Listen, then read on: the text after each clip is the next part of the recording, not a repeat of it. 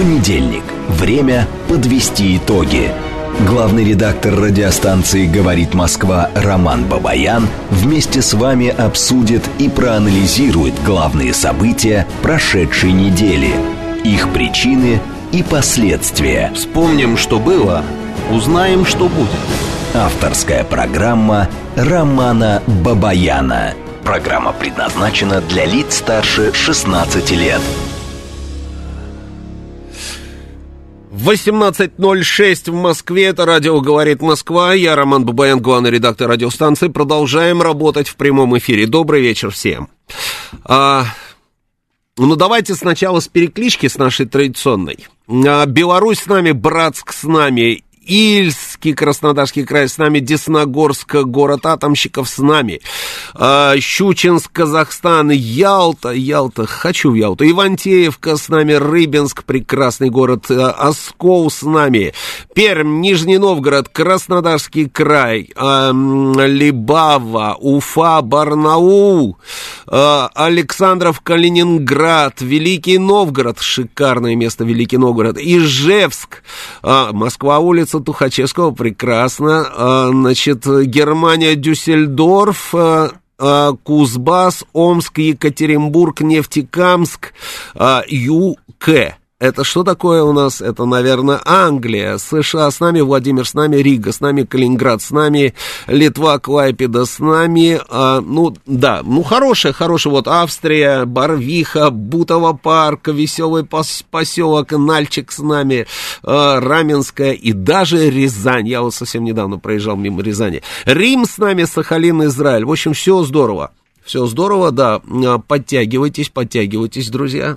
Значит, а, ну, как мы сегодня с вами проведем два часа? Ну, я вот подготовил, как обычно, э, дайджест таких вот основных а, новостей, которые разворачивались на минувшей неделе, и вот сейчас там, собственно, продолжают приходить новости на эти темы. Давайте я э, быстренько, значит, по этому дайджесту, а потом на некоторых темах мы остановимся. Значит, а, министр иностранных дел Евросоюза пока не готовы согласовать новый пакет санкций против России. Об этом а, заявил Жозеп Барель по прибытии в Люксембург. А, цитата. «Сегодня мы не в той ситуации, чтобы согласовывать новые санкции против России. Мы продолжим обсуждение». В какой не той ситуации, про какую ситуацию он говорит, одному богу известно, и самому Барелю. Столтенберг сообщил, что все страны НАТО согласились с тем, что Украина должна войти в альянс. Мне понравилась реакция а, Орбана, который услышал все это и просто был в изумлении. И в изумлении задал вопрос «что?» и много-много вопросительных знаков. Это он написал такой пост.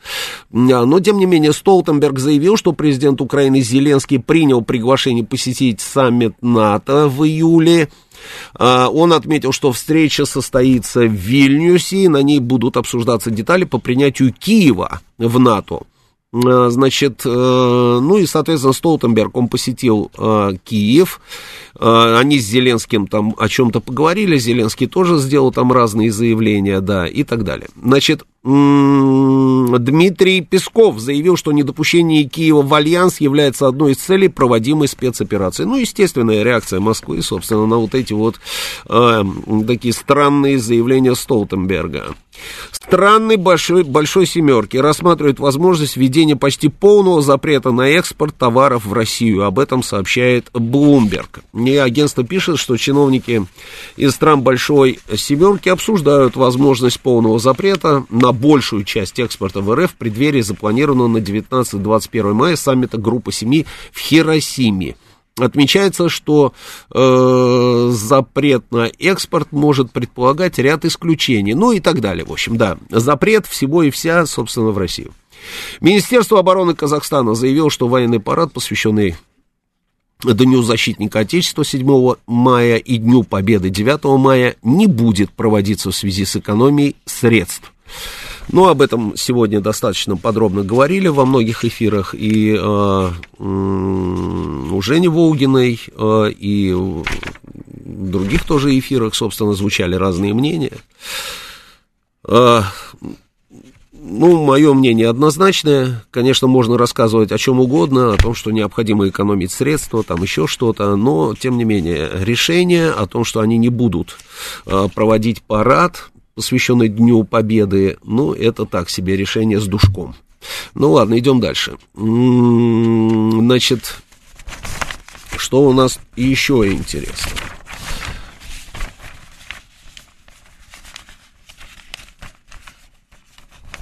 Да, а, были интересные заявления, собственно, а, со стороны представителей Китая. А, и э, такой скандальчик только-только, как говорится, начался и тут же закончился. 21 апреля Лю Шай в интервью французскому телеканалу заявил, что Крым был изначально российским, а о бывших странах СССР он сказал, что у них нет суверенного статуса в соответствии с международным правом. Эм, и тут же, и тут же началось, значит, Латвия, Литва, Эстония вызвали посла Китая, чтобы те дали объяснение из-за этих высказываний Люшая. Депутаты Европарламента призвали главу МИД Франции Катрин ну, выслать китайского дипломата. А, но вот, значит, представитель МИДа а, Китая Мао Нин заявил, что позиция Китая по Крыму не претерпела изменений, Пекин уважает суверенитет всех стран. Так она прокомментировала слова посла Китая во Франции Люшая про принадлежность Крыма. В общем, одним словом, китайцы, китайцы, а, ну так вот, ударили по тормозам. Тут Южная Корея сделала вдруг заявление о том, что они собираются, вернее как, они рассматривают вариант а, поставок оружия, значит, Украине, и Дмитрий Анатольевич Медведев тут же им ответил. И ответил он так. Интересно, что скажут жители этой страны, когда увидят новейшие образцы российского оружия у своих ближайших соседей, наших партнеров из КНДР.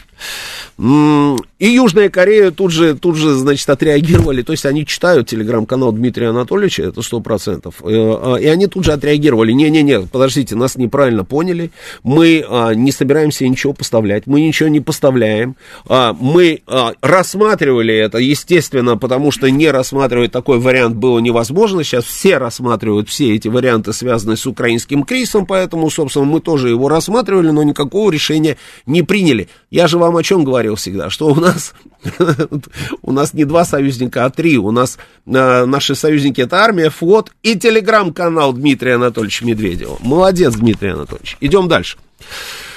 А, в лесополосе недалеко от Садового товарищества Богородском округе Московской области обнаружен беспилотник, начиненный взрывчаткой. Это уже выяснили, значит, что это украинский дрон э, со взрывчаткой, и действительно его обнаружили в Московской области. Интересная история, интересная история. Дальше. Поговорим об этом тоже, да. Э, российские компании будут обязаны взимать 30% налог на доходы физлиц с выплат сотрудникам или фрилансерам, утратившим налоговое резидентство в России. Такое требование содержится в законопроекте, внесенном правительством в Государственную Думу. О чем идет речь? Речь идет вот ровно о тех самых героях, собственно, Верхнего Ларса, как их принято называть, или как еще их принято называть, испуганные патриоты, или как еще. Те, которые уехали, те, которые уехали, продолжают работать, а, каких-нибудь российских компаниях, работают, а, как это сейчас называется, удаленно, получают деньги и платят, собственно, как российские резиденты. При этом на самом деле резидентами уже многие из них, собственно, и не стали, потому что, ну, он, Сербия, он рапортует, да, какое количество там запросов на получение гражданства, вида на жительство, сколько там они уже продали там квадратных метров недвижимости, это только одна Сербия. А помимо этой Сербии мы знаем еще и Армению, мы знаем Грузию, и там статистика еще похлеще, и Казахстан, и так далее, и так далее. Ну вот, собственно, а, Дума решила таким образом отреагировать на это дело. Ну, в Судане продолжается выяснение отношений между э, суданцами. Э, ну, наверное, наверное, наверное, и все. Тут вот еще какая-то новость, да, я все вот пытаюсь понять, может быть, вы мне поможете расшифровать. Комиссия Госдумы по расследованию иностранного вмешательства предложила ужесточить законодательство об иной агентах. А в частности, им могут запретить получать имущественную поддержку от государства. Что такое имущественная поддержка от государства? Я вот не понимаю. То есть это что-то они получают от государства, иноагенты, но уже само вот это вот а, явление, когда иноагенты получают поддержку от государства, уже просто похоже на сумасшествие, или мне, мне так кажется. Я много раз говорил, что этот закон нужно а, доработать, потому что совершенно непонятно на самом деле, что это за закон, если вы признаете кого-то иноагентами, и вы а, вносите его в список, там Минюст этот список публикует, это значит, вы говорите о том, что эти люди занимаются подрывной деятельностью на территории Российской Федерации. Если это так, то должны быть какие-то санкции. Но когда вы просто констатируете этот факт, и а, дальше никаких шагов нет, ну в чем смысл? Ну в чем смысл? Только в том, чтобы они а, что-то таком, такое подписывали – или чтобы мы, допустим, там, упоминая каких-нибудь людей, говорили в эфире, о, это иноагент. Замечательно, замечательно. Какой-то вот, какой-то недоработанный у нас а, закон. Значит, идем дальше. Вот, мне Александр пишет, что говорят про беспилотник над Кремлем. А кто говорит, Александр? Над Кремлем беспилотник, я про это ничего не видел. А, что касается беспилотника, то это, конечно, история мне очень не нравится. Чем мне не нравится эта история? Эта история мне не нравится тем, что этот беспилотник пролетел несколько сотен километров а, и долетел туда, куда он долетел. И хорошо, что обошлось, как говорится, без результатов этого полета. Хотя, мне кажется, что задумка была, конечно, другая. То есть должны были быть результаты, их не случилось.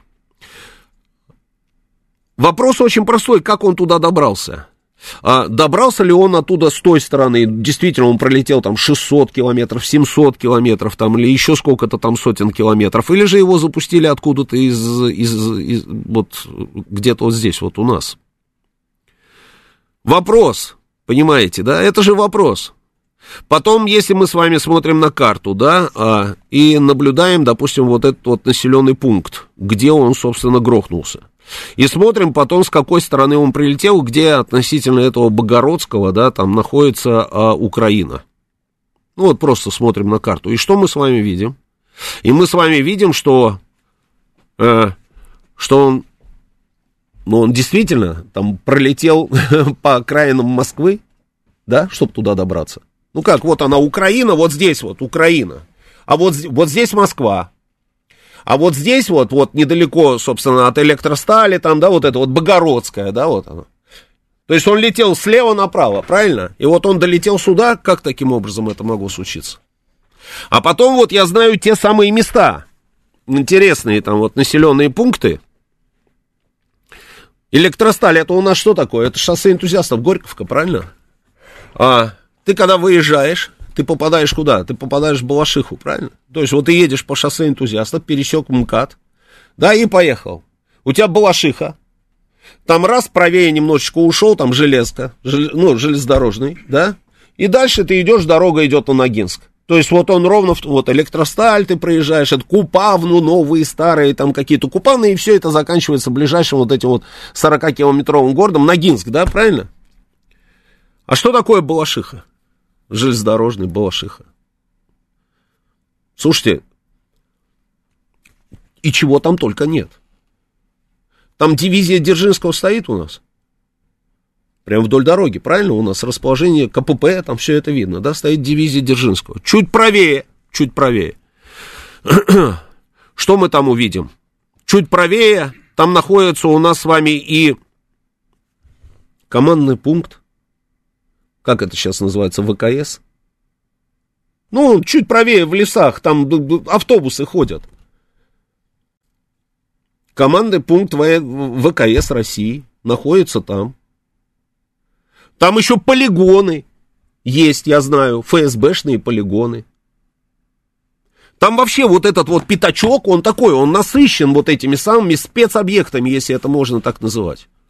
А, вот Евгений Варкунов переживает, нужно ли об этом говорить. Евгений Варкунов, об этом знают все, это совершенно не секретная информация. Ты едешь по дороге, и с правой стороны у тебя дивизия Дзержинского стоит. Кто об этом не знает? Ну, просто вот как-то вот очень странно. Я, я не знаю, вот э, и он туда долетел.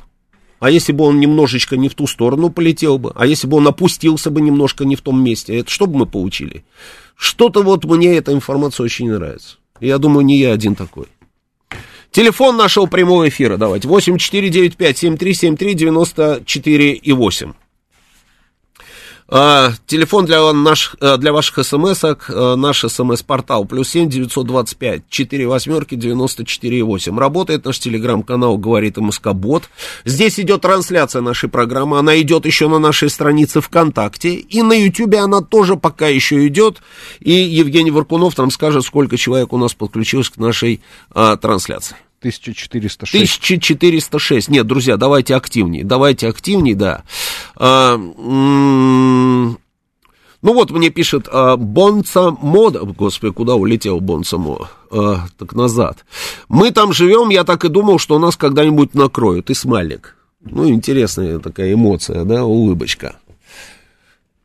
Не, я просто про то, что аэропорт Чикаговский левее, это понятно, много что находится левее и правее, я вот просто, а, я просто про это самое направление. Слушайте, ну, направление так, такое непростое, непростое, вот там много чего сконцентрировано.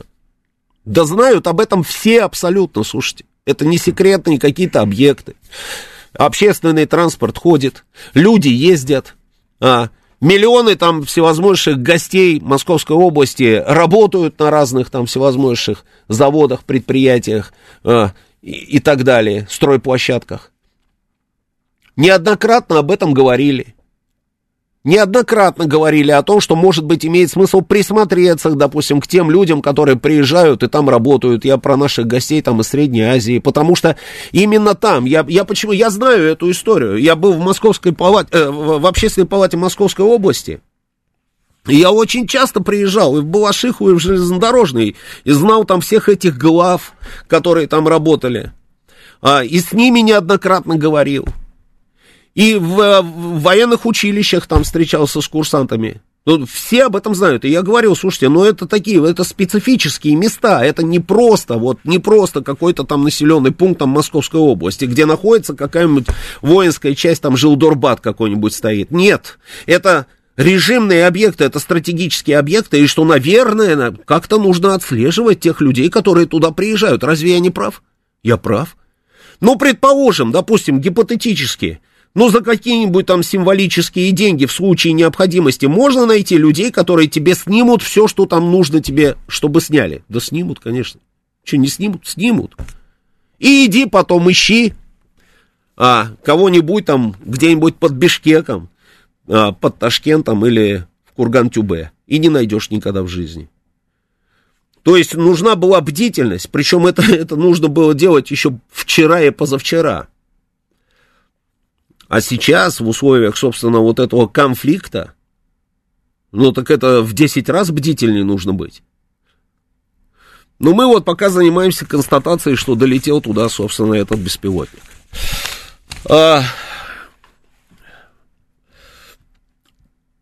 Чарльз Крюгер, Фредди, Фредерик пишет мне про какие-то производства, собственно, в электростале. Не буду даже читать, какие. В Ногинске Наталья пишет там и часть МЧС, и военный полигон. Да, слушайте, ну много чего там. Много, много чего. Юстас пишет, что пристрелка идет дорогами, прощупывание ПВО, причем массовое. Может быть, никто не исключал прощупывание ПВО. Никто не исключал, может быть. Бэтбой пишет, что скоро 500 дней СВО, а какие результаты только отрицательные. Причем слово отрицательные написал большими буквами. Это не так, Бэтбой. Это не так, вообще не так. Но какие только отрицательные результаты? Вот когда вы пишете о том, что только отрицательные результаты, я сразу начинаю понимать, что вы просто жертва, на самом деле, вот этой украинской пропаганды, которая пытается рассказать нам о том, что у них кругом одни успехи, а у нас отрицательные там результаты. Это не так, это ровно наоборот. Ровно наоборот. Но то, что у нас есть люди, которые так считают, это говорит о том, что они неплохо так отработали раз они кого-то убедили в том, что действительно у нас только одни отрицательные результаты. Я считаю, что отрицательные результаты на самом деле, по крайней мере, вот на сегодняшний день, это у них. Это они потеряли территории. Они территории потеряли, мы приобрели, а они потеряли. Это они потеряли, там уже столько людей, что страшно говорить страшно говорить, и они об этом уже там даже не знают, что сделать, чтобы не допустить утечки этой информации. Не получается. Не получается, она пролезает все время. Или какая-нибудь Урсула там где-нибудь что-нибудь ляпнет, или какой-нибудь там а, генерал что-нибудь долбанет, или какой-нибудь посол где-то там что-то расскажет. Но все время результаты просто вот эти вот а, данные о потерях, они ужасные. Ужасные. А вы мне рассказываете, что у нас только отрицательные результаты. Это совсем не так объективнее старайтесь а, быть, смотрите на вещи а, с холодной головой. И, и просто, просто вот посмотрите, что да как. То, что нам многое не нравится, это факт медицинский. Мне тоже многое не нравится. Но это же не значит, что надо говорить, что у нас результаты одни со знаком минус. В Киеве а вот мне 1514 пишет, что сегодня в Ногинске из окна наблюдал полет беспилотника, очень похожего на UJ-22. Судя по отсутствию новостей, либо не долетел и не нашли его.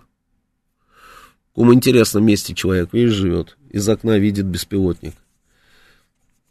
Ну, не знаю, не, я даже не знаю, что сказать. А, Евгений поддерживает тему производств всяких. В электростале находится завод по производству ду-ду-ду-ду-ду-ду-ду-ду, там чего-то, да. А вот э, Вадим Дорошев пишет, что, повторяю, запустили в РФ. Может быть и так. Я же только что про что говорил. Да что хочешь, может быть. Дали деньги, попросили запустить. Ну, запустят, почему нет? У нас в мусорном баке гранатомет находят. Ракетные комплексы «Игла» завозят. И в Московской области потом, а, собственно, обнаруживают и, э, и арестовывают там кого-то. Поэтому вполне допускаю, что беспилотник со взрывчаткой могли запустить, собственно, и где-то там в Московской области. Не надо ему было лететь по 600-700 километров. Все может быть.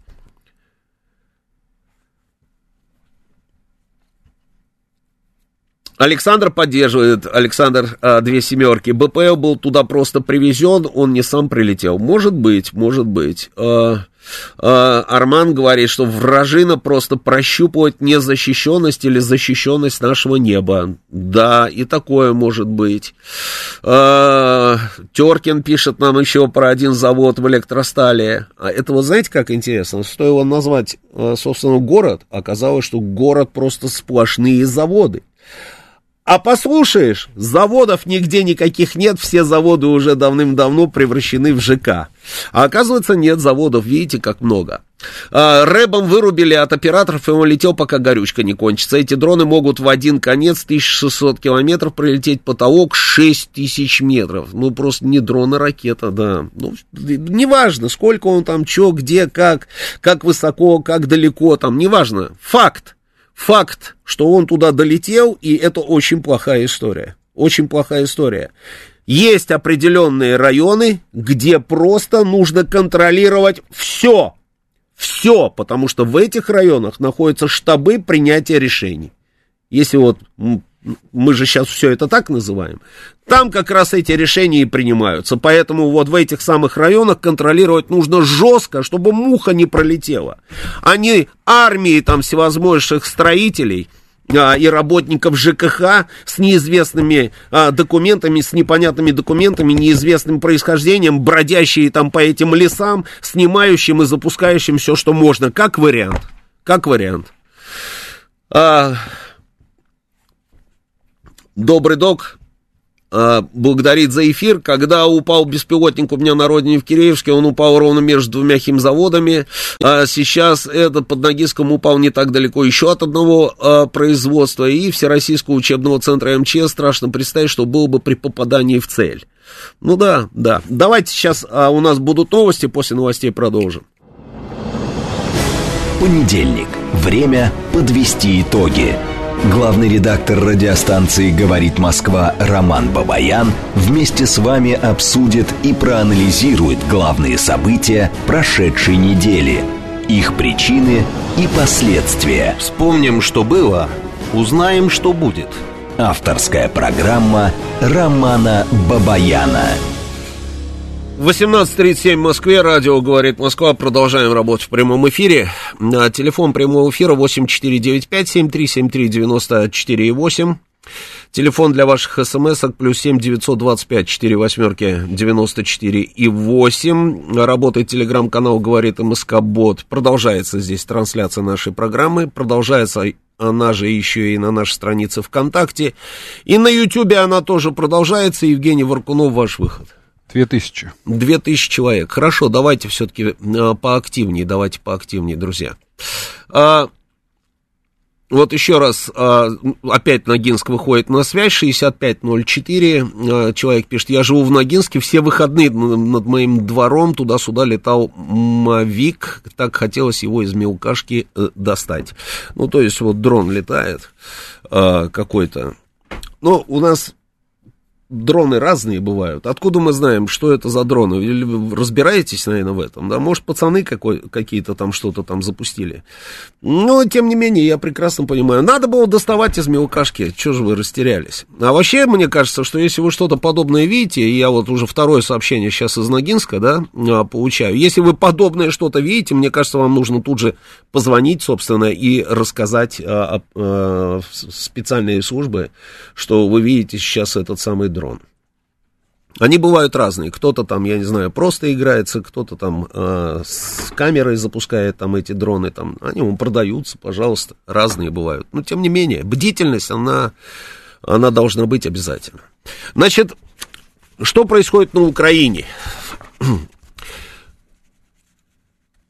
Там по-прежнему муссируется вот эта вся история с наступлением с наступлением, которое они почему-то называют контрнаступление. В общем, непонятно, да. То ли наступление, кон, то ли контрнаступление. А, и непонятно, будет оно или его не будет. Вот информации просто огромное количество. Информация разная. Значит, одни украинские источники, а я же слежу за этим, я вам говорил, да, что они там пишут, это, это важно, нужно понимать, на самом деле, какая у них там внутри там атмосфера, да.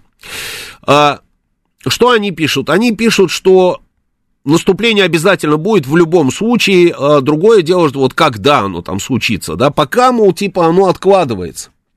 Оно откладывается, потому что э, плохое снабжение там э, ВСУ, да, и плохое это снабжение ВСУ, потому что там дороги размыли, и вот эти вот бесконечные картинки, где там все сидят, они там в этих окопах э, по колено в воде, там где-то какая техника там вязнет в этой э, бешеной э, пластилине, как я это называю, грязь такая, знаете, которая как пластилин, да. Э, и так много этих сообщений о том, что это контрнаступление или наступление откладывается, что вот волей-неволей приходит мысль одна в голову. А не информационная ли это компания, специально развязанная, чтобы усыпить нашу бдительность? Ну, все же очень просто, да? Потому что была, допустим, первая серия, там, да, с использованием, допустим, э, информационных ресурсов американцев и, и же с ними, да, когда они нам рассказывали про эти бешеные утечки, а а эти утечки о чем говорили? Эти утечки как раз вот ровно про то и говорили, что они не могут перейти в наступление, состояние украинской армии так себе, того не хватает, другого не хватает, но при этом там типа они продолжают к этому готовиться. И сейчас вторая серия пошла, уже такая, знаете, информационная кампания внутри украинская, но все украинская, потому что какой не откроешь телеграм-канал, там какой сайт, на какой сайт не зайдешь, везде, везде рассказывают о том, что плохое снабжение ВСУ, погода уже ужасные генералы говорят, что мы не можем пойти вперед, но мы обязательно пойдем, то есть, а когда, совершенно непонятно. И складывается впечатление, что нас просто хотят обмануть. Э, ну, хорошо, да, для чего обмануть? Для того, чтобы мы так немножечко расслабились, а мы же можем, мы же чемпионы мира по, на тему расслабиться, да, там, мы так можем расслабиться, что потом, что потом, да, а, чтобы мы немножко расслабились, и так раз нежданчик, да, и они переходят наступление, у-ху-ху, и мы того все побросали и убежали. Ну, как вариант. И вариант номер два, э, что это действительно правда. Что это действительно правда, они бы с удовольствием перешли бы в наступление, но пока не могут, но при этом хотят, очень хотят. А, и вариант номер три. Они бы перешли в наступление, но пока не могут и не хотят. И не хотят.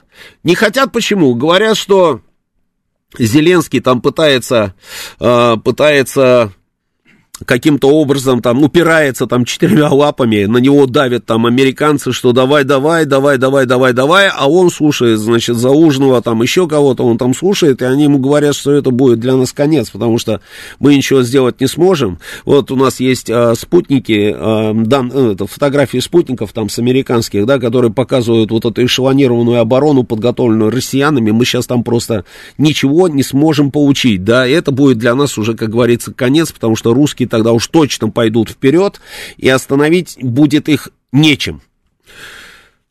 Есть вариант, что они хотят, но пока не могут, потому что им там чего-то не хватает. Ну, не знаю, не знаю. Здесь, значит, вот я видел интервью, которое давал один из офицеров ВСУ какому-то там испано, испанскому каналу, да, телевизионному, или испанским журналистам просто каким-то. Ну, по-испански, в общем, они у него там что-то спрашивали. И он им сказал, что э,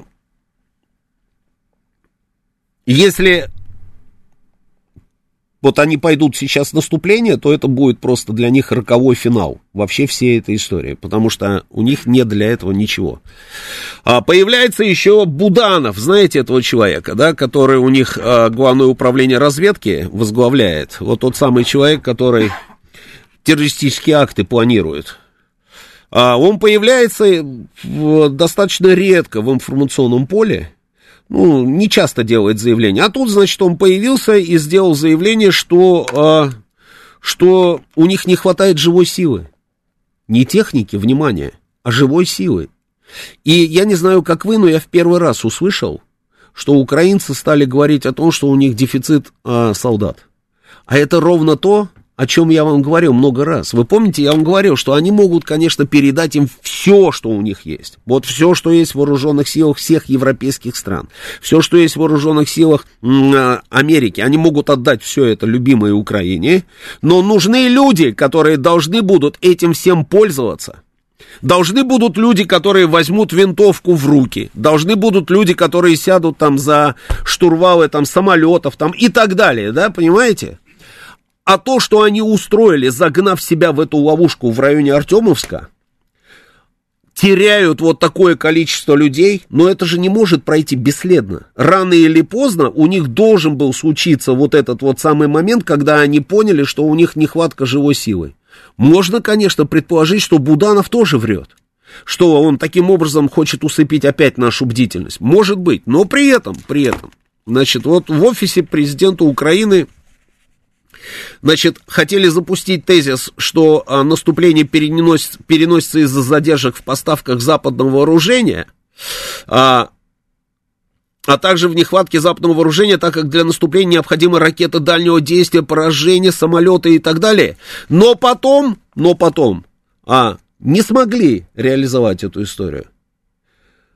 Не смогли, потому что, потому что они поняли, во-первых, что это вызовет вопросы у тех самых ребят, которые им выделяют эту самую помощь.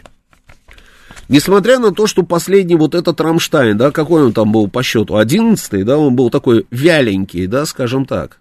А, там вот Остин у них, да, солировал и а, Милли, да, генерал Милли. Но Рамштайн получился так себе.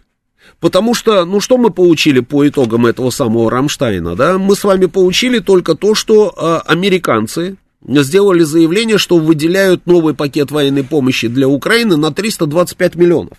И смотрим на этот пакет, значит, что они передают. Боеприпасы для Хаймерс, это понятно. Артиллерийские снаряды, противотанковые комплексы, противотанковые мины, а более 9 миллионов патронов к стрелковому оружию. Я не вижу в этом списке танков Абрамс, я не вижу в этом списке авиацию.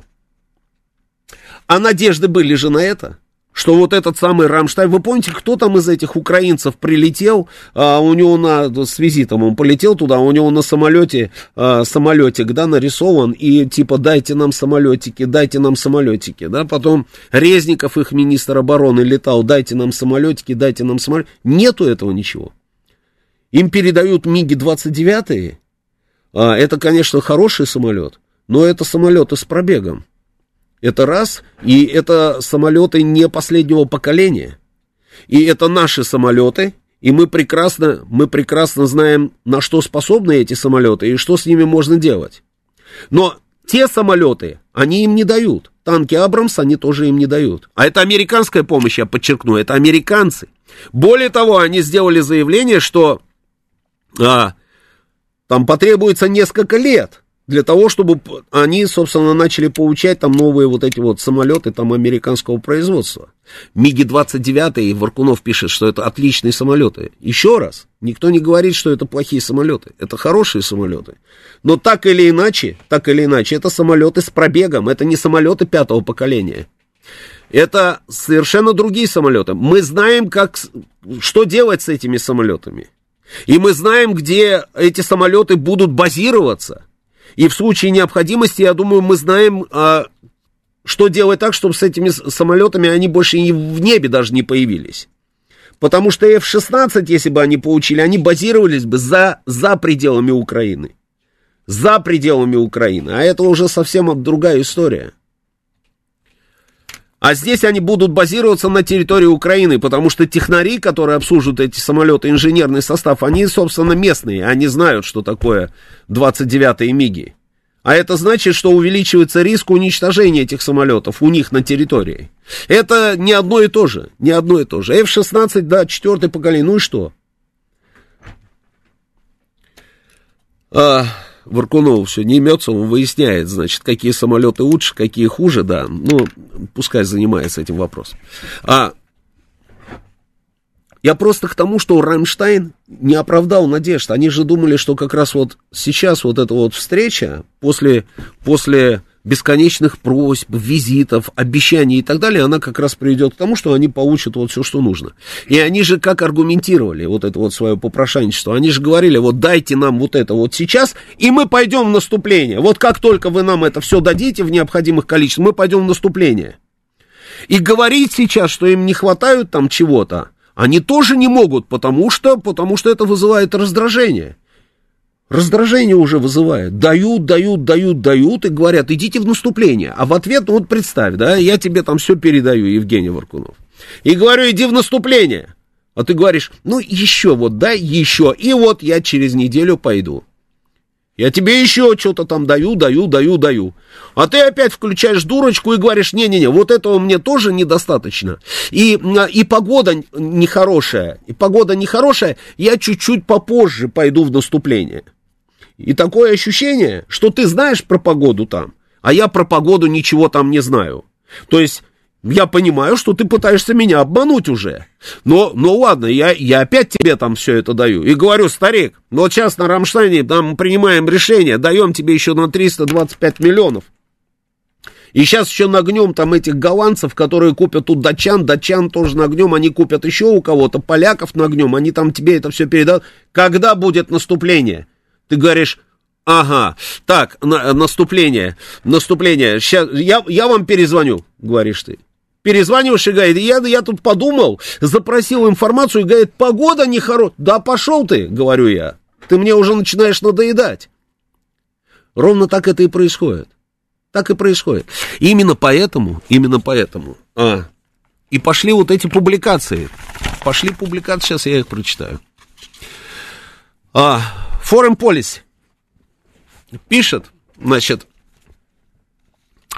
э, то, что украинская, Украина удерживает Бахмут, самым негативным образом сказалось на подготовке и реализации весеннего наступления.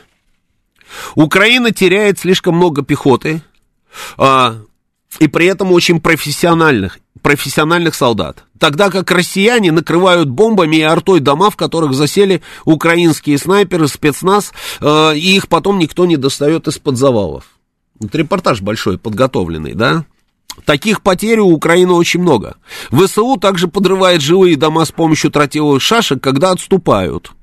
Это у ВСУ называется эффект мышеловки. Дальше они пишут.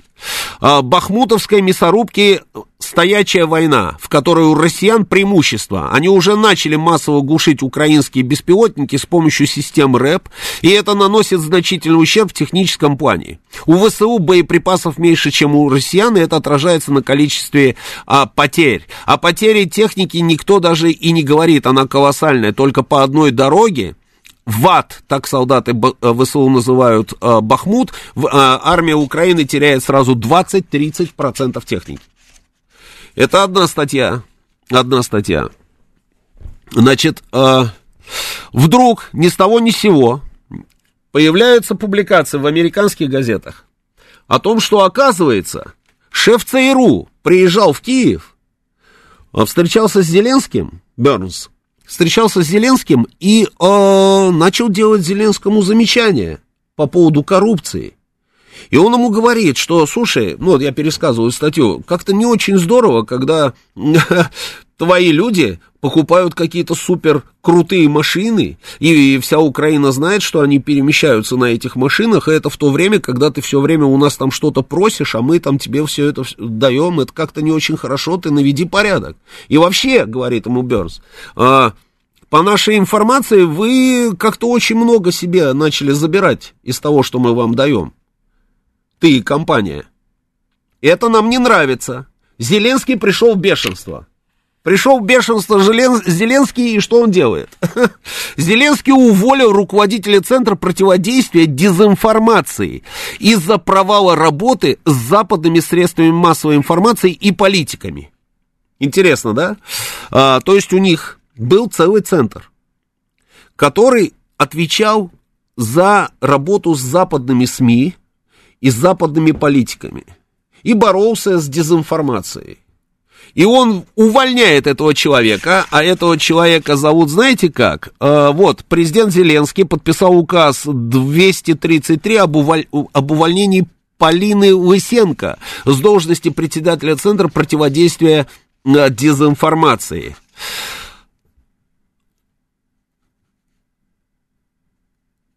Да, вот, ну вот, да, все, уволил ее. 233 приказ. И еще что он говорит? Он говорит, что оказывается, не смог вот этот вот самый центр противодействия дезинформации перестроить работу и вовремя определить направление работы российской пропаганды.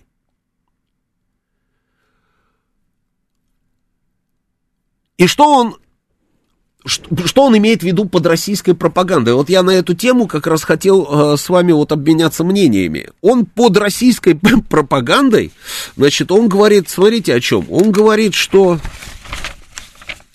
э, как это называется, частная, частная, сейчас, сейчас, сейчас, сейчас, сейчас, сейчас. Ду-ду-ду-ду. Ну, что оказывается в России есть частные компании, которые занимаются э, государственной пропагандой. Частные компании, вот знаете, вот частная военная компания, да, а есть частная невоенная компания. И вот это частная невоенная компания, которая занимается типа пропагандой. И, это самые, и эти самые компании настолько хорошо действуют, что они уже повлияли, повлияли, тут и повлияли на повестку американских и европейских журналистов, причем центральных достаточно таких известных изданий.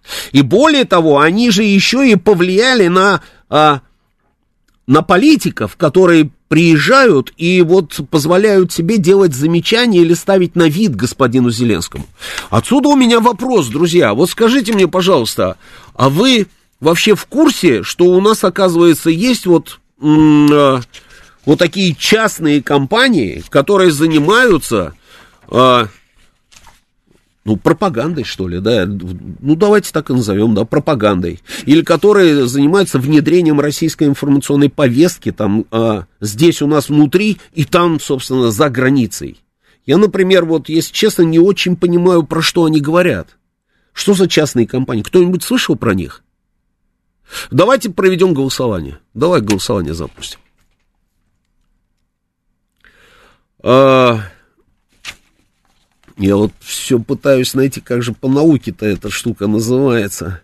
Сейчас я найду, найду. Давайте запустим голосование. Если вы... Я почему про голосование? Вот смотрите, мы же все время говорили, да, мы проигрываем информационную войну. Помните, мы говорили, да, это? Мы проигрываем, проигрываем информационную войну. Они, про, они выигрывают, они там, у них больше, больше, а, собственно, изданий, глобальных СМИ, того, другого больше, еще чего-то больше, и мы проигрываем. Так а у них на самом деле складывается совершенно другое впечатление. И при этом они говорят, что у нас, оказывается, системно подошли к этому вопросу и даже завели частные информационные компании, частные информационные компании. Давайте проведем голосование. Если вы считаете, что э, да, действительно, у нас есть вот эти вот частные информационные компании, и результат их работы, собственно, хороший, хороший, то позвоните по телефону 8495 134 21 35. Если вы считаете, что нет, а, нет никаких этих компаний, что мы по-прежнему, собственно, проигрываем информационную войну, то ваш телефон 8495 134 21 36. Ну, если, собственно, вам вообще все равно, можете позвонить по телефону 134 21 37. Но лучше, лучше определитесь, да, да или нет. Но они говорят о том, что у нас есть эти компании. А мы, получается, не в курсе. Я, например, не в курсе, что у нас за частная компания. Кто хозяин у нас частной компании какой-нибудь? Евгений Варкунов, у тебя есть частная информационная компания? Нету, да? Стремишься? стремиться, но нету пока.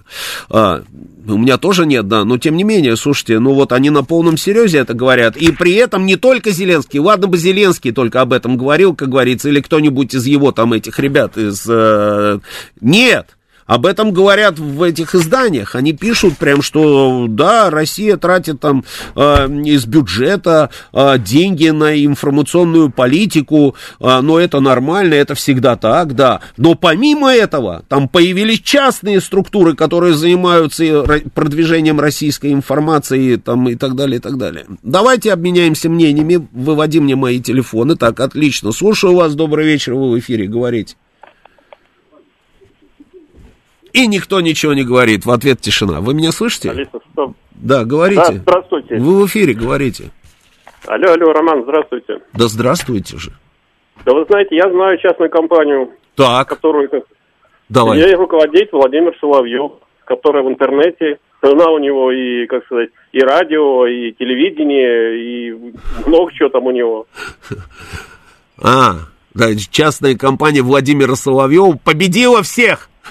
Ну, нет, нет, ну, вы говорите, что не знаете, а оказывается, она вот она есть. Ну, а подождите, вот, а где говорит Москва в этом списке? Ну, вам должно как-то больше а, в интернете. А, я не могу. Понял, да. Но это, кстати, информация вам к размышлению. Спасибо, да, спасибо. А, да, у нас сейчас новости продолжим после новостей. Понедельник. Время подвести итоги. Главный редактор радиостанции «Говорит Москва» Роман Бабаян вместе с вами обсудит и проанализирует главные события прошедшей недели, их причины и последствия. Вспомним, что было, узнаем, что будет. Авторская программа Романа Бабаяна.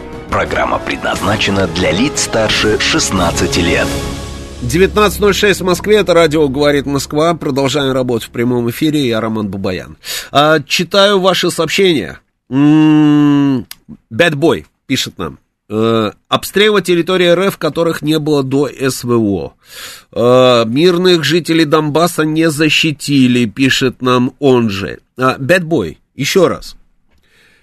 Когда я говорю, что результат не отрицательный, это не значит, что нет недостатков. И минусов, которые вы пытаетесь мне здесь, собственно, вот э, э, переписать все, все эти минусы. Вот пишите один за другим сообщения. Я это тоже знаю, я же вам тоже про это говорю, что очень многие вещи, собственно, нам не нравятся, и очень многие вещи нас не устраивают. Очень многие вещи, собственно, э, действительно можно отнести к таким, так себе результатам. Это да. Но это же не значит, что у нас исключительно только провал. Да нет же, конечно. Читаю дальше сообщение. А, Михаил пишет, там вроде канадская взрывчатка была, надо на канадское посольство ее сбросить. Ну вот, видишь, вот миролюбивый человек. Владимир пишет, что вы нагнетаете, думаете, кто нужен, не работает над этим? Владимир, я не нагнетаю. А, я просто об этом говорю. И очень хочу, чтобы вот те, кто нужно, как раз и работали. Ну, хотите, чтобы не нагнетал, ну давайте поговорим о погоде. Погода замечательная, Владимир. Просто шикарная погода, изумительная погода, солнце светит. Деревья, цвет, цветет все, замечательно просто. Дождей нет уже дней 10. И снега нет почему-то, тоже там дней 10, а то и дольше. А, пробок сегодня было практически ноль, пока вот я ехал там на, э, на работу. Ну, давайте вот хотите об этом, хотите о глобальном потеплении поговорим. Не нагнетайте. Дальше. Значит, Евгений Касаткин пишет, отрицательные результаты были до СВО, именно поэтому она и началась. Четыре новые области, Теркин отвечает вот э, нашему бэтбою. Четыре новые области, одна атомная станция, сухопутный коридор, в, э, в Крым, экономика Украины в пропасти, демографическая яма на четыре поколения. Дальше перечислять э, э этому, э, у которого все плохо. Ну, не буду говорить что здесь написано. Ну, не надо, Теркин, я думаю, что он прекрасно понимает. М-м-м, так.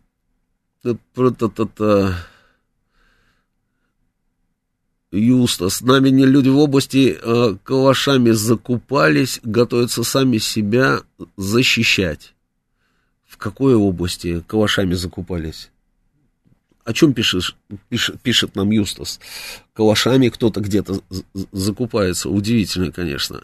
А, у нас идет голосование. Если вы считаете, что результаты частных информационных компаний, которые, российских частных информационных компаний, действительно впечатляют, и вы в курсе, что у нас такие компании существуют, и они переломили ситуацию на фронте информационном, то ваш телефон 8495-134-2135. Если вы считаете, что по-прежнему мы проигрываем информационную войну, то ваш телефон 495-134-2136. А если вам все равно, то ваш телефон 134 21 37. Что меня радует, что нет людей, которым все равно. Это прекрасно. Давай уберем вообще эту графу.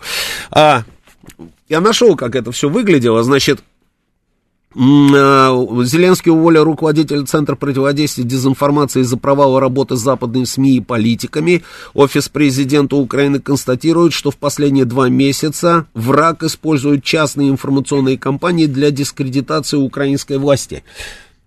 Последние два месяца что только последние два месяца, вот отвечаю нашему слушателю, который мне а, про Владимира Соловьева рассказывал, а, два месяца только Владимир Соловьев работает, или до этого у него не получалось, а вот последние два месяца был рывок такой, да, что хопс, и это все заметили, да, и мы победили. Я думаю, что они говорят, наверное, про какие-то другие частные информационные компании. Вот про какие, для меня, конечно, это, вот, это, это вопрос. Ну, давайте, а, верни мне телефоны, да, давайте телефоны нашего прямого эфира 495-7373-94-8, телефон для смс 925-4 восьмерки, 94-8, телеграм-канал «Говорит МСК Бот», здесь идет трансляция, программы нашей ВКонтакте, она тоже идет, и на Ютьюбе уже сколько у нас человек, Евгений? Варкунов. 2874. 2874. Да. Ну, слушаю вас. Добрый вечер, вы в эфире говорите. Как вам работа частых информационных компаний в России? Впечатляет? Э, ну да, странная очень информация. Я знаю только государственные медиакомпании российские. Ну, государственные это ладно, бог с ним. А вот тут про частные, понимаете, и это, серьез, это в серьезном документе у него. Ну, у них очень много бреда в их э, украинских серьезных документах. Это да. Много бредятины.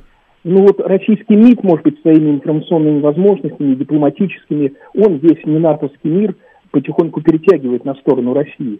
Это, это факт и поездки Лаврова, и вообще вся работа дипломатическая МИДа, она ведь все от, от, от э, Китая и Индии до, так сказать, Бразилии и так далее, потихонечку, так сказать, все объясняется, политика России и страны действительно опять то, что от доллара начинают постепенно тоже отказываться, это все все-таки работа, да, российского внешнеполитического ведомства. Но знаете, вот тоже как-то уже не с руки говорить и навязывать в зубах – но вот такая сущностная проблема. Действительно, больше года идет спецоперация, и сейчас, мне кажется, в отличие от начала этой операции, сейчас какая-то в целом э, у нас э, оборонительная стратегия. Только на каких-то местных, да, какие-то населенные пункты есть отдельные э, наступательные действия. Но в целом вот оборонительная стратегия и ожидание украинского наступления. Вот это вот тоже как-то немножко эм, ну, мне кажется, не знаю, вот эм, перспектива немножко не ясна, военная, вот в связи с этими моментами. И потом тоже понятно, что навязывал в зубах но все эти пресловутая транспортная инфраструктура, пресловутые вот эти политические и военные центры в Киеве, все целехенькое. То есть какая-то вот немножко беззубая какая-то непонятный гуманизм к врагу, к террористам, непонятный гуманизм проявляется. Вот чисто вот... Да, спасибо. Да. Спасибо. Эти вопросы у меня тоже есть. А, неоднократно об этом говорили. Вопросы задаем, ответов нет. Ответов нет, я не знаю, как это все можно объяснить, не знаю. А, ну да, вопросы есть. Что касается политики нашего МИДа, я с вами здесь соглашусь. Ну и не только МИДа, на самом деле, не только МИДа, это же комплексная история. Я соглашусь. И а, у себя в эфире «Своей правды» на НТВ, вот прошлая программа, да, я заканчивал даже программу, вот ровно, вот, а, собственно, про это я и говорил.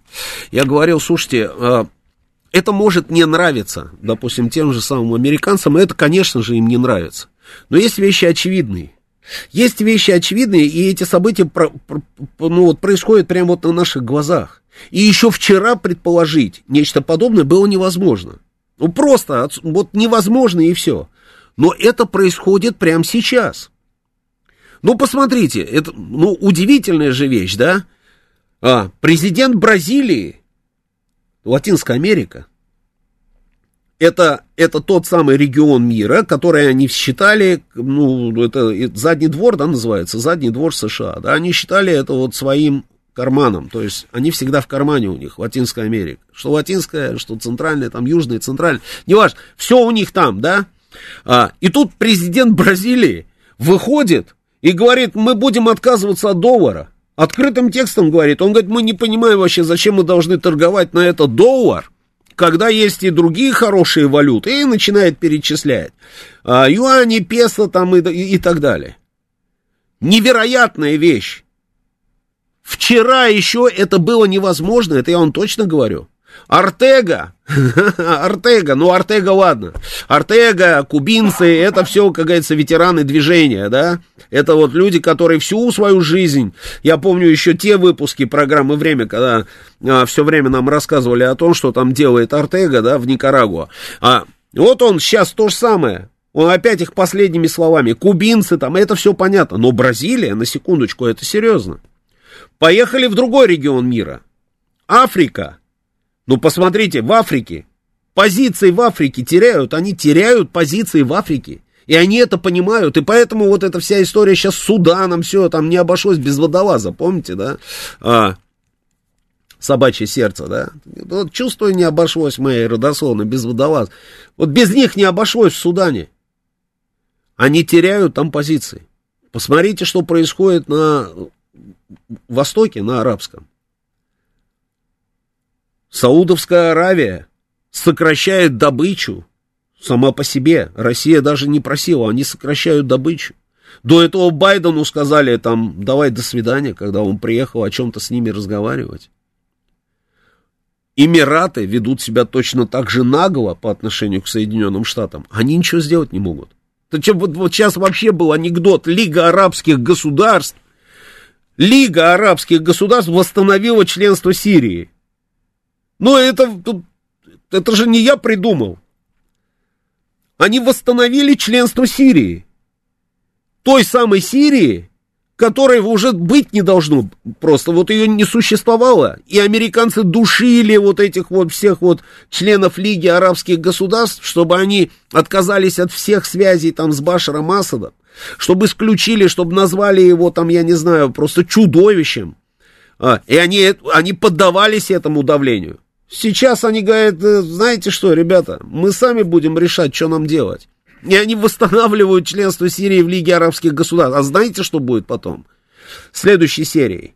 После президентских выборов в Турции Эрдоган, который до вот этого всего, а, вот этого вот, вот всего, что стало происходить в мире, поддаваясь американскому давлению, разорвал отношения с той же самой Сирией, с которой у него граница.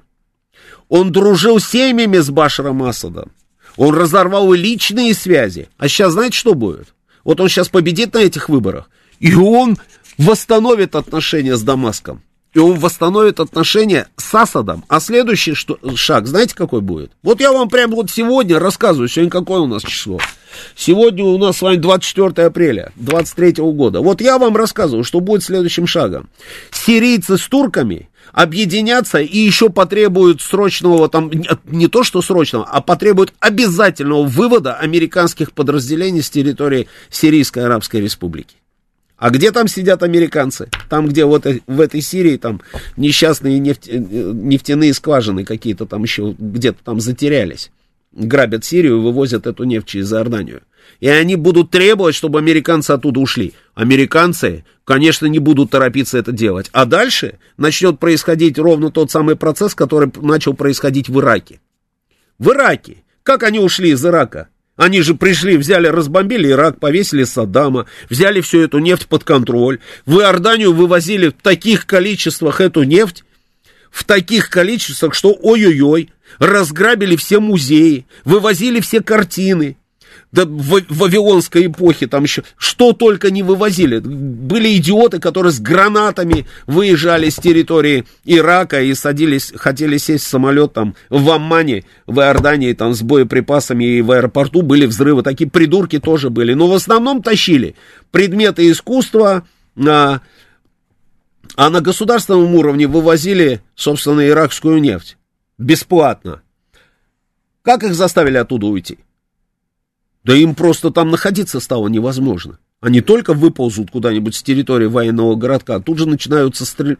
какие-то выстрелы. Раз один упал, второй упал, третий упал, четвертый упал. И начали говорить, это, это подполье, это подполье, это вот бывшая иракская армия, это не пойми кто, а это вот... В итоге все, кто там находился, и сунниты, и шииты, и бывшая иракская армия, и не бывшая иракская армия, каждый считал своим долгом стрелять в сторону Соединенных, солдат Соединенных Штатов. И в итоге они собрали, собрались и оттуда ушли. То же самое, то же самое будет на территории Сирии.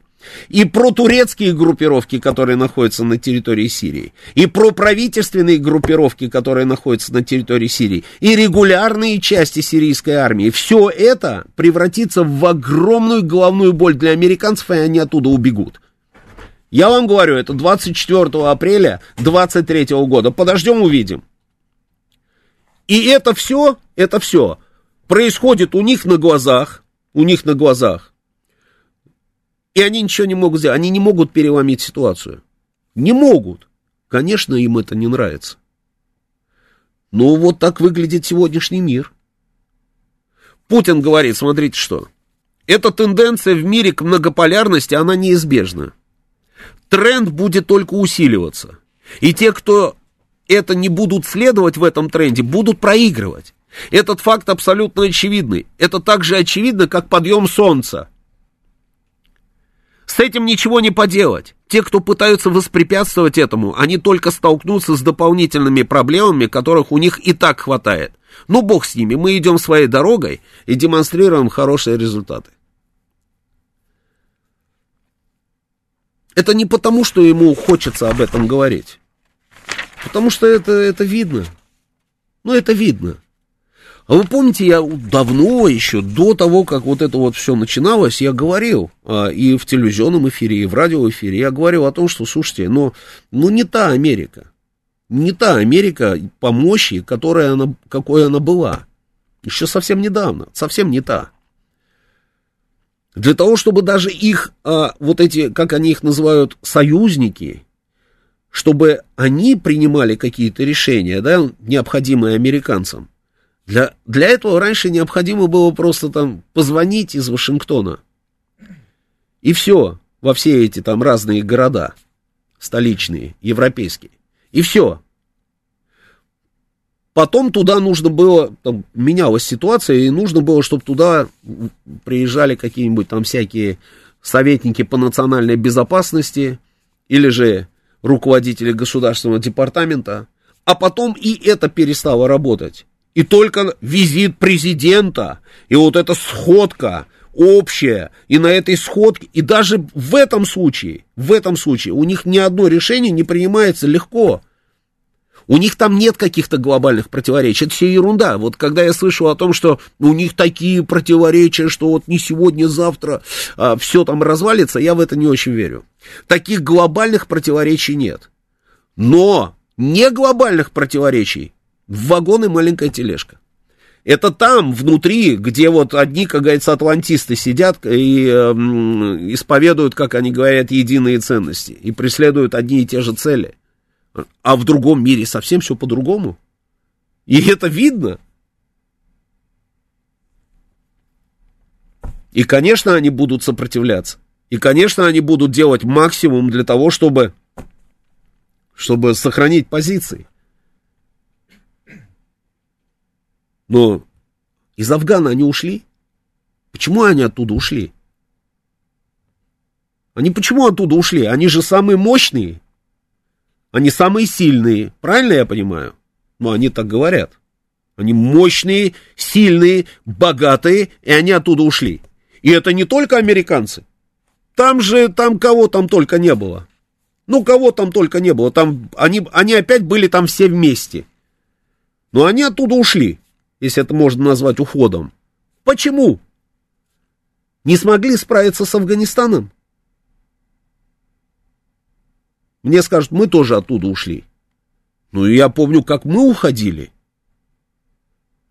И помню, как ушли они. Это две большие разницы. Ну, это две большие разницы.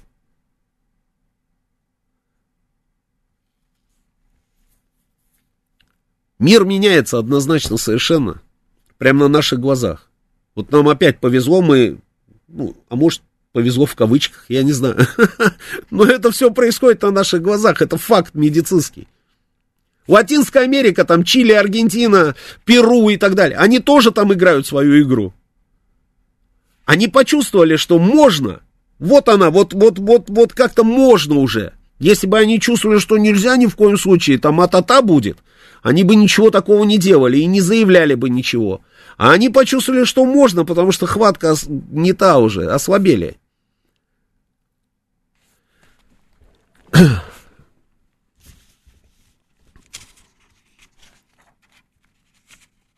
Читаю сообщение ваше. Вот пишет 9965, а, это Евгению Варкунову, а, специально для вас. Миги там в состоянии дрова в основном, они в основном как гоноры, э, доноры э, запчастей пойдут. Слушаю вас, говорите вы в эфире. А, алло, здрасте. Да-да-да, говорите. Э, слушайте, а, Игорь меня зовут. Mm. Ну, смотрите, вы вроде как-то вот, знаете, вот как-то у вас получается, вроде вы как-то все правильно говорите, а вот все как-то все не так. Ну, вот. Вы сейчас э, меня научите, как надо говорить. Э, не, я ну, уже вас, вас учить только портить.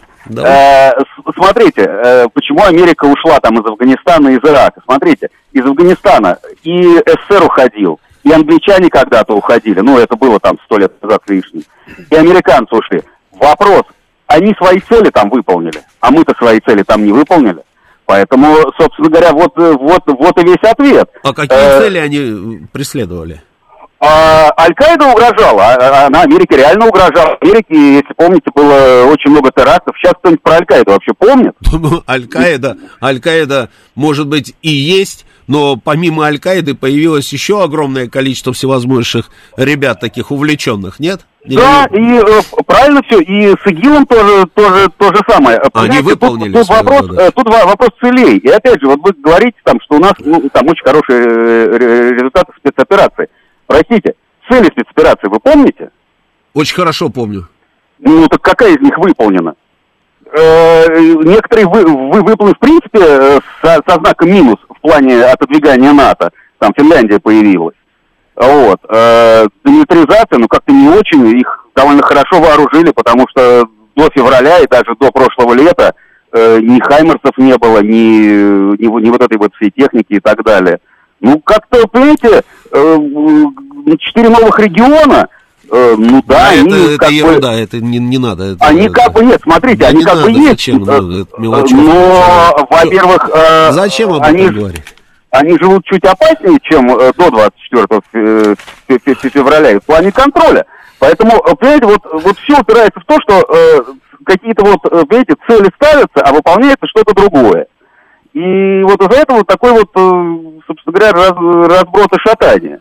И что-то я, знаете, как-то вот э, в дружбу, ваш прогноз, я как-то не особо верю про дружбу с э, Асадом Эрдогана, если его выберут. Ну, как бы там есть противоречия у них некоторые довольно сильные по поводу населяющих да. север, север Сирии народов. Вот, и как бы их как-то надо решить, наверное. Вот. И еще вот, мне кажется, как бы мое мнение, что, собственно говоря, многополяр, многополярный мир, а как бы кому он нужен-то? Вот э, за там сколько, 20 лет э, однополярного мира, да, или сколько там, 30 лет, по-моему, весь мир очень хорошо себя чувствовал развивался, включая Россию, кстати. Китай бил какие-то там э, нереальные там по 10%. А, они, они ВВП удвоили, извините. Вот. Э, Европа развивалась совершенно замечательно. Ладно, Игорь, там, я все понял, да. Все, ну... все счастливы. Ну, конечно, да. Даже не буду ничего говорить. А, потому что это бесполезно. Слушайте, вы который раз мне звоните, а, и, ну, вот, и все вот в свою дуду. И все в свою дуду. Я прям удивляюсь, знаете, вот а, прям вы здесь что делаете тогда? Ну вы же не наш человек абсолютно. Вы считаете, что однополярный мир это было просто счастье, а я так не считаю. Вы считаете, что у нас а, не, не достигнуты никакие цели? Так спецоперацию мы еще не закончили. Еще не вечер. И очень многие цели, на самом деле, уже достигнуты. И вы врете, когда говорите, что они не достигнуты. Мы уже уничтожили такое количество живой силы и техники противника, что ой-ой-ой. А, да, у них еще много чего осталось, потому что постоянно снабжают. Это, это все понятно, да. Но еще не вечер, мы еще не закончили. А четыре там новых региона, так это вообще ерунда полная. Об этом даже говорить не надо, это же такая ерунда, что, что, там эти четыре региона, когда у нас а, Китай удвоил ВВП.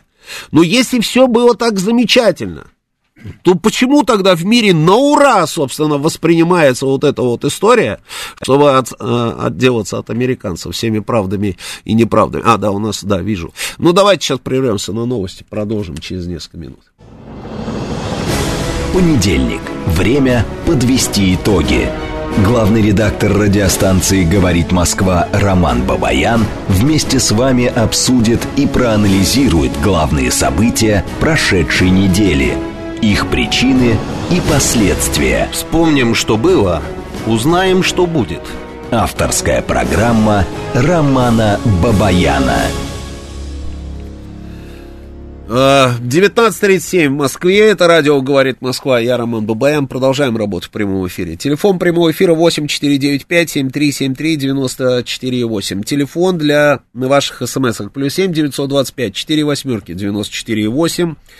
Работает наш телеграм-канал «Говорит о Москобот». Продолжается трансляция здесь нашей программы. Продолжается она еще и на нашей странице ВКонтакте. И на Ютубе она тоже продолжается. И уже Евгений Варкунов, сколько у нас человек? 2850. Ну что такое? Было уже 2850. Нет? 2850. Плохо, давайте, друзья, поактивнее, что-то как-то не очень хорошо, да. Голосование мы с тобой остановили? Нет. У нас идет голосование про частные информационные компании, про успешность частных информационных компаний. Это что? Что ты мне вот это вывел? Это вот так вот у нас сейчас, да? Это потрясающе. Тормози, ладно, это голосование.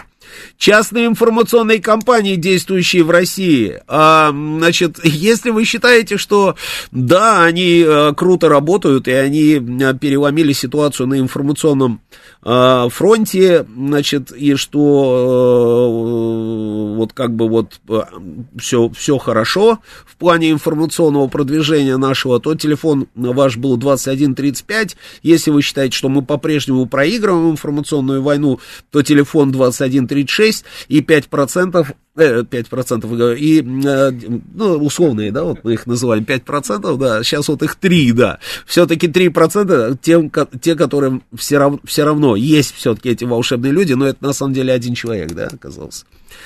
А 49 на 49, это, это просто замечательно.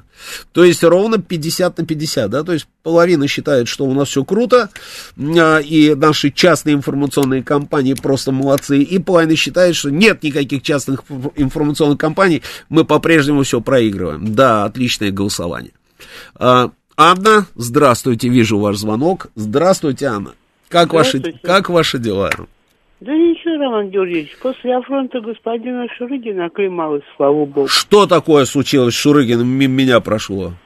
А тут послушайте передачу в Я послушаю, да, я послушаю. Да, ну, бог с ним, пусть это останется Господи в истории. Так. Вот, Роман Георгиевич, В любом случае чат... приношу извинения. Не знаю за что, но тем не менее. Ну, я вот послушаю. При чем. Ага. Вот тут совершенно ни при чем. Э, насчет частных информационных компаний за последние два месяца я ничего не слышала нового.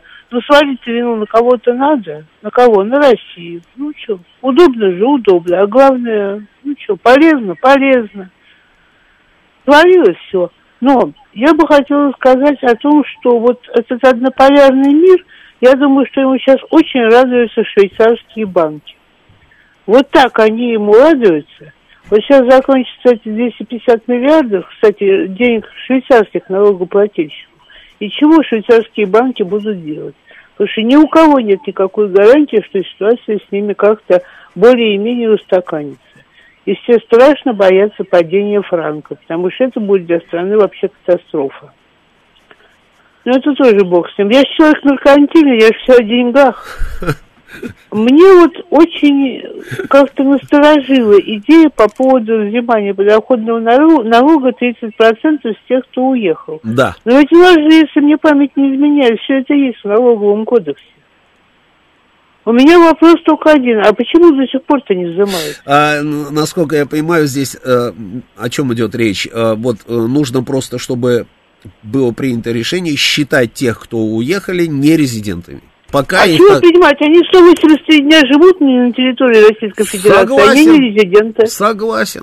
Ну, нужно как-то, наверное, систематизировать весь вот этот вот поток информации про так этих людей. Так это все есть в налоговом кодексе, Роман Георгиевич.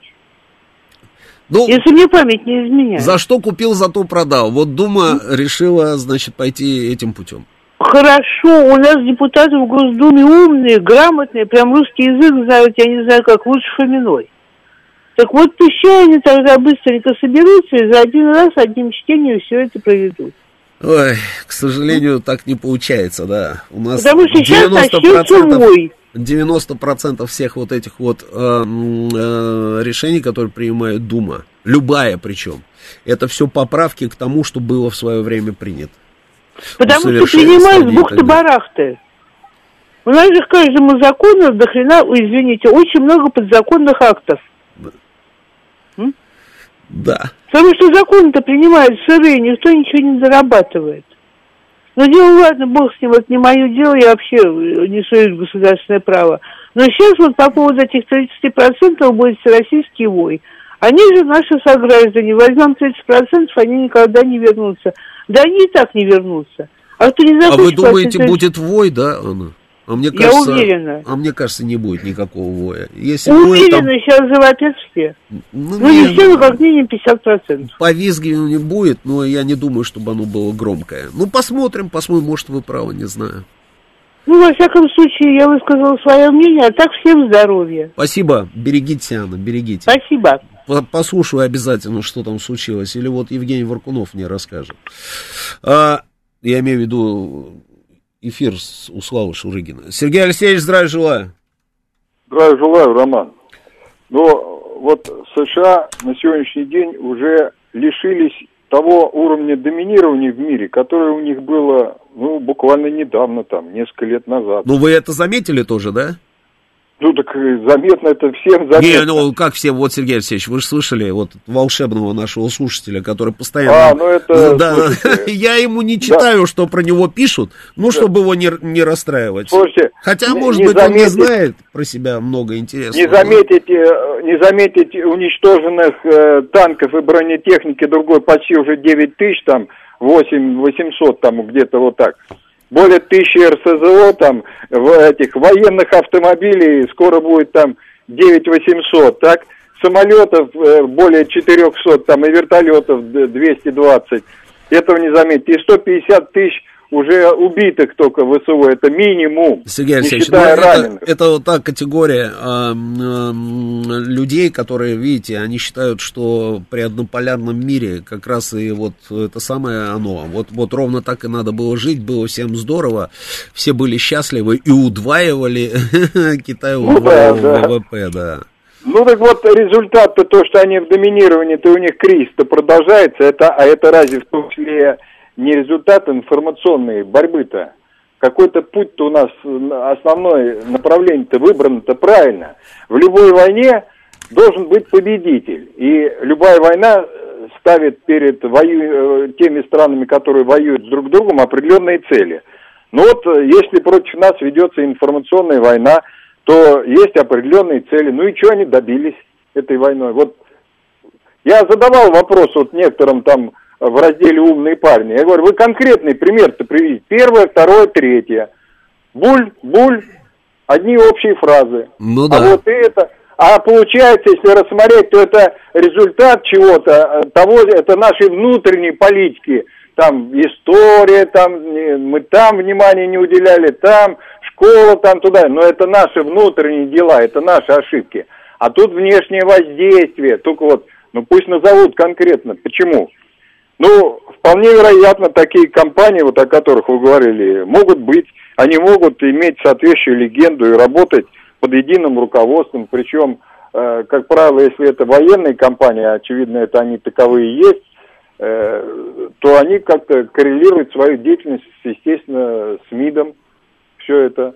Вот, поэтому это вполне вероятно, учитывая все-таки какие-то результаты есть. Вы правильно заметили, что Сейчас многие страны вокруг России и Китая все-таки объединяются. Ну да.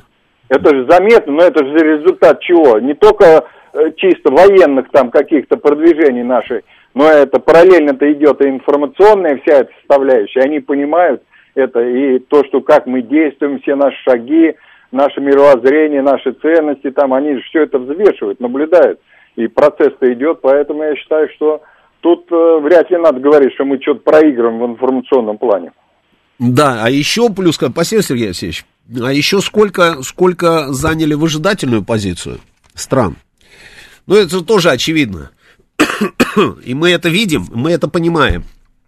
Смотрят, а, смотрят, ждут, чем закончится противостояние двух вот таких гигантов, как мы и американцы. А, и в зависимости от этого, собственно, будет выбираться линия поведения. Ну, это очевидная история, очевидная. Слушаю вас, говорите, добрый вечер, вы в эфире. Добрый вечер, Леонид Москва.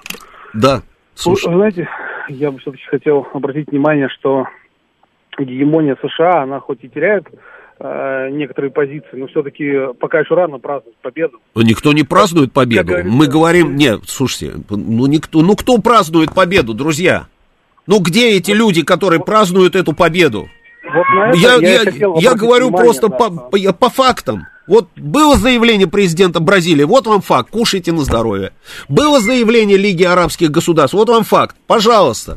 Было заявление Артеги, вот оно, пожалуйста. Было заявление Кубы, вот возьмите. Было заявление африканских стран, вот вам, пожалуйста. Понимаете, тут вот речь идет об этом, кто что празднует. Да, вот я как раз на этом и хотел заострить внимание, что понимаете, какая ситуация? Это как, знаете, как вот олимпийский чемпион, который теряет свои позиции. Ну, он все равно еще очень силен, да, и ну, нам, нам с ним еще бороться и бороться, это надо четко понимать. А, и я думаю, что мы только-только в самом начале этой работы, да, по, по, скажем так, по поляризации мира на хотя бы на два, а то и там на четыре, например, да. И я думаю, что работы еще много, и я думаю, что еще самое главное, что самые тяжелые этапы этой работы еще впереди. Я думаю, что то, что мы сейчас имеем, ну, я, возможно, по своей наивности, а возможно и нет, э, считаю, что вот вся коронавирусная история и история с Украиной, это все зрение одной цепи. И я думаю, что через, ну, что мы еще увидим такие события, после которых вот эти два события, они нам покажутся, ну, скажем, не такими печальными, как они нам кажутся сегодня, наверное, так сформулирую, да. Вот, потому что все-таки я думаю, что США, особенно со сменой президента, ну, для меня, например, очевидно, что Байден не останется президентом. И я думаю, что со сменой президента они еще попытаются, что называется, ну, если не взять э, реванш, то хотя бы забить гол престижа. Вот, поэтому я думаю, что еще много интересных и, скорее всего, печальных событий ждет нас впереди. Но, к сожалению, это неизбежно на пути к двуполярному или многополярному миру. Без этого не обойдется. Ну да, да, спасибо, спасибо. А, это так же очевидно, как подъем солнца. Цитата. Цитата. Ну, понравилось мне. Вообще, президент Путин обычно вот, э, собственно, вот так вот, вот, э, вот какие-то такие образы не использует. У него немножко другой стиль, да? А тут как подъем солнца. Слушаю вас, говорите в эфире. Как вам работа информационных компаний частных? Говоря, я, э, так сказать, по качеству контента пока образцов не увидел для подорожания. Вот, э, частные, государственные и все остальные информационные компании, они просто, ну, как бы возникли и потому что количество информационных поводов за последнее время кратно возросло, в порядке возросло. И это просто, ну, расширение сегмента рынка информационных услуг, будем так говорить. И в связи с этим я пока, ну, вижу, что это, это рынок. Роман Георгиевич, вы главным редактором ведь там работаете на этой радиостанции, правильно? Вы же прекрасно понимаете, о чем я говорю, что есть рынок, есть рынок информационных услуг. Он так, так же делится, как рынок помидоров. Он также, так сказать, развивается, как рынок помидоров. Спрос, предложение, э, так сказать, сегментация этого рынка, своя целевая аудитория и так далее, и так далее. Мне кажется, что это идет все еще как бы в начальном стадии развития всех этих изменений, в том числе, так сказать, информационного пространства и в том числе работы на нем. Но я, если позволите, начну с того, что э, вот в доктрине международной, недавно принятой, так сказать, значит, которую озвучивал президент нашей страны. Да-да-да, я понял. Значит, там написано э, черным по русскому о том, что в связи с изменением технологического уклада, изменением, глобальным изменением экономики, то есть и дальше уже идет все далее по тексту. И вот понимаете как, э, макроэкономические законы планеты Земля, они выглядят так. Э, появилось очень много богатых стран. Если раньше, так сказать, в там, 20, 30, 40 лет назад э, однополярность поддерживалась очень серьезным э, расслоением, но не таким, как сейчас, то сейчас добавились крупные игроки. Крупные игроки в экономике. Это из-за того, что в том числе и технологический уклад меняется, инвестиционные поляны меняются, и все остальное меняется. Так вот, на мой просвещенный взгляд, на фоне формирования богатых стран, увеличения списка богатых стран, где высокий уровень ВВП на душу населения, значит, э, соответственно, какие-то страны беднеют и будут еще беднеть. И вот полярность, многополярность, там, двухполярность, трех, пяти, 120 полярность, она определяет сейчас, вот вы очень правильно сказали относительно того, что огромное количество неопределившихся стран – то есть в какой парадигме они будут дальше развиваться, да? Они выжидают, они выжидают, в какую сторону тренды будут развиваться. Ну да. И вот это, да. и вот эти вот самые тренды, и вот эти вот, так сказать, которые они ждут, и вот эти самые страны, они могут, извините, прощелкать тот момент, когда они вывалятся из э, счастливого будущего, да, где-то, и они э, пойдут снижаться по уровню жизни, по уровню экономики и так далее кризисы, которые, так сказать, сейчас мы видим, там, элементы банковского кризиса, какие-то, так сказать, значит, валютные, ну, будем так говорить, нехорошие тенденции у всех. То есть разбалансировка э, мирового валютного рынка происходит, да, это очевидно. Это, так сказать, ну, как бы Швейцария, это Штаты, это, так сказать, много, другие, многие другие страны, где инфляция, так сказать, сильно большая началась, да, это тоже сигнал. Это тоже сигнал. И мне так э, почему-то вот экономические именно, так сказать, знания, они подсказывают, что полярность и многополярность мира, она спровоцирует сейчас, вот развитие этой вот многополярности, да, она спровоцирует сейчас очень жестокую, так сказать, схватку за ресурсы. И вот в этой схватке за ресурсы будут не только мирные решения, да, но и военные решения этой проблемы. И я думаю, что, так сказать, вот э, перед лицом уже военных решений этих проблем, вот этим размышляющим и колеблющимся странам придется брать чью-то сторону. И вот именно на этом этапе будут формироваться дальнейшие полюса силы на э, планете. Вот если серьезно и системно, то я бы делал вот такие вот выводы. Сегодня разговаривать про экономические, как бы как-то фиксировать прибыля, сегодня еще рано. А политические прибыля с точки зрения там, информационного воздействия и так далее, они тоже очень-очень робко сегодня формируются, но они в стадии просто вот, ну, самый, самый, Самое начало. Сказать, Самое начало. Да, это абсолютно самое начало. И поэтому, ну, как бы поддерживая, как бы, так сказать, тренд на то, что э, идет снижение активности э, и результативности. Понимаете, о чем говорю? Да. То есть, да, активность высокая, и у Америки активность высокая, и, Китай, и у Китая активность высокая, и у Европы активность высокая, а вот результативность низкая. И вот Российской Федерации нужно, на мой взгляд, так сказать, выбрать такую модель поведения, там, в частности, и в экономике, и, так сказать, в разных других сферах, да, чтобы суеты было меньше, результатов больше, да. Для этого нам нужно тоже, так сказать, каким-то образом свою экономику, да, так сказать, очень сильно рихтовать под те условия, потому что реальных партнеров очень мало, их практически нет. Спасибо. Спасибо.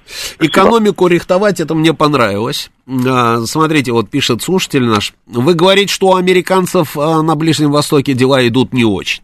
Эмираты, а, саудовцы говорят им фи. Но только непонятно, почему они не впадают в суверенный экстаз с нами. Почему в нас не инвестируют? А, да потому что ждут. Ждут, чем все закончится. А в нас не инвестируют, но при этом уже, собственно, и под американцев тоже не строятся. Но совсем не строится под американцев. Саудитов сейчас наказали там на бешеное количество э, денег, которые просто простили их, их простили. Э, и саудиты им показали, на самом деле, тоже свое отношение реальное, да, когда, собственно, сказали господину Байдену, что, ну, ладно, в общем, мы тебя услышали, да, но при этом вот мы, мы сами будем принимать решение, что нам делать с нашей нефтью. А рихтовать экономику, это хорошо, я возьму на вооружение эту фразу. Эдуард тут нам сообщает, что американцы, оказывается, ушли из Афганистана без потерь. Ну, видите, у каждого свое видение того, а, есть потери или нет. Даже американцы, мне кажется, сейчас вздрогнули и не поняли, про что говорит а, наш слушатель. Так, так, так, так, так, так, сейчас я быстренько, быстренько. Ой, сколько сообщений, ой-ой-ой, это, это невозможно просто, да. Ну, хоть что-то я должен прочитать еще. Очень много, очень много.